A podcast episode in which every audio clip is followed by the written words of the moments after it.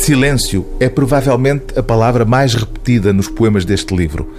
A Varanda de Inverno, de Marta Chaves, é um posto de observação existencial e nela o silêncio surge como uma espécie de instrumento para a melancolia, como no poema intitulado Manifesto. Abrir mão do desamor, dar cara ao silêncio.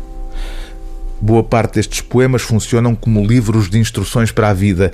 É o caso deste único verso intitulado, ironicamente, Ação, e em que se diz simplesmente isto: Nada me seduz tanto como poder parar. Marta Chaves estreou-se há quase uma década, em 2009, com o livro Onde Não Estou, Tu Não Existes.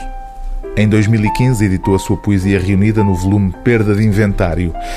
Agora, pela primeira vez na Assírio e Alvim, continua uma obra feita de poemas breves, conjugando a observação de fragmentos de vida, mais íntimos do que exteriores, a instruções de recorte clássico, dominadas por uma contenção epicurista, uma espécie de resguardo de paixões turbulentas, como fica expresso, em jeito de síntese, no poema com o título Ao Fim e ao Cabo.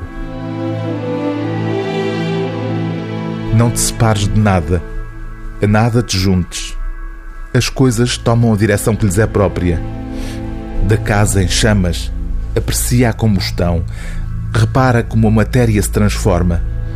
Que dom habitará o que é tocado pelo fogo? Não esqueças o silêncio no promontório. Crê que afinal a rebentação das ondas é calma. A areia é que não sabe escolher um lugar onde pousar.